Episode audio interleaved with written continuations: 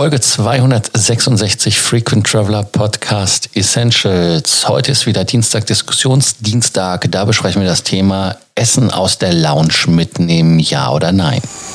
Welcome to the Frequent Traveler Circle podcast. Always travel better. Put your seat into an upright position and fasten your seatbelt as your pilots Lars and Johannes are going to fly you through the world of miles, points, and status. Denkt dran, ihr könnt jederzeit kostenlos uns kontaktieren, indem ihr eure 15 Minuten Beratung abruft. Die könnt ihr über einen Link unten in den Show Notes jederzeit für euch in Anspruch nehmen. Nehmt davon rege Gebrauch, so wie viele das schon auch dieses Jahr getan haben, obwohl das Jahr kaum eine Woche alt ist jetzt zum Thema Essen aus der Lounge mitnehmen. Benehmen in der Lounge, und, und, und. Das sind so Themen, wo man den Menschen in der freien Wildbahn sieht, wenn man sich zur Lounge begibt, meistens immer um 6 Uhr oder also 18 Uhr abends zur Happy Hour. Und dann sieht man Menschen, die da Dinge tun, die man zu Hause, glaube ich, so nicht machen würde. Eins meiner Highlights ist das Hilton in Berlin am Gendarmenmarkt.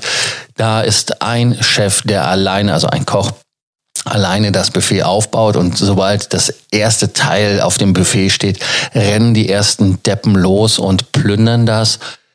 Also es ist absolut unglaublich. Ich weiß gar nicht, ob die das zu Hause auch machen würden.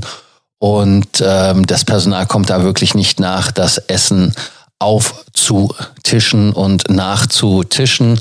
Das sind halt so Sachen, die mir aufgefallen sind, die mich ärgern, aber da sagt man einfach nicht zu und denkt sich, naja, ist wie bei der Raubtierfütterung, lass die Leute mal machen. Ich selber ähm, schaue mir das Spektakel meistens aus der Entfernung an.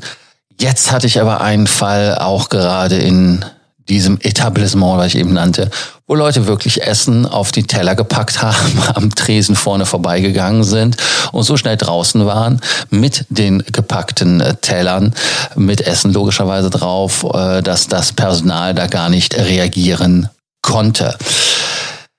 Ja, habe ich gedacht, hm, das ist aber jetzt mal sehr speziell und äh, ich würde das so nicht machen. Also wenn ich zum Beispiel Hunger hätte, würde ich einmal quer über den Gendarmenmarkt tippeln oder wo auch immer und dann in den Supermarkt gibt ja da ein Rewe.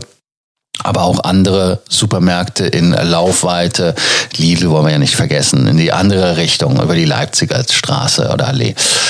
Aber nichtsdestotrotz, äh, Lounge-Essen ist jetzt nicht so prickelnd, dass ich mir das mitnehmen würde. Wenn jemand Getränke mitnimmt, das mache ich übrigens auch, vor allem wenn im Zimmer nur stilles Wasser ist ähm, und ich selber trinke kein stilles Wasser, ich trinke nur immer mit Bubbles, das heißt also Sprudel und dann nehme ich mir halt Sprudelwasser mit. Einige Marken schaffen es auch übrigens, das Zimmer mit Sprudelwasser vorzukatern, wenn ich komme, da das in den Notes steht. Einige vergessen es, obwohl es drin steht. Aber wie seht ihr das? Ist das ein Drama, wenn Leute Essen mitnehmen?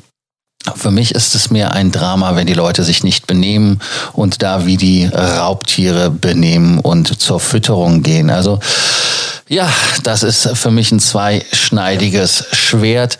Einige sagen natürlich, ja, ich meine, ich habe das Essen bezahlt, ich habe hier einen Status oder ich habe den Clubzugang bezahlt und damit kann ich das mitnehmen und äh, habe da dann auf meinem Zimmer Ruhe und kann das Essen genießen, je nachdem, wie man es nimmt. Obwohl es gibt ja auch einige Clubs, die nicht schlecht sind, das muss man ja ganz ehrlich auch so sagen. Und ähm, ja, ich denke ganz einfach, es ist wie immer im Leben, leben und leben lassen. Wer es machen will, soll es tun. Wer es nicht tun will, so wie ich, der soll es nicht tun. Also ich bin da relativ entspannt. Was aber ein Problem ist, und das wissen viele gar nicht bei den Hotels, wenn sie Essen anbieten, dafür die Gäste, es muss ja versteuert werden. Und in dem Moment, wo Essen in einem Club äh, verzehrt wird, ist das ähm, quasi mit dem verminderten Mehrwertsteuersatz zu ahnden. Und wenn sie es mitnehmen, dann ist es so, dass sie da einen höheren Steuersatz zahlen. Das hatte ich mal von einem Hotel äh, gehört, dass das der Grund sei, warum man da so hinterher ist. Ob das jetzt ein wahrer Grund ist, das weiß ich nicht. Das können ja die Steuerberater, die unseren Podcast anhören, uns gerne erzählen. Aber das war so eine Geschichte, die mir aufgestoßen ist und wo ich euch zur Diskussion anregen wollte.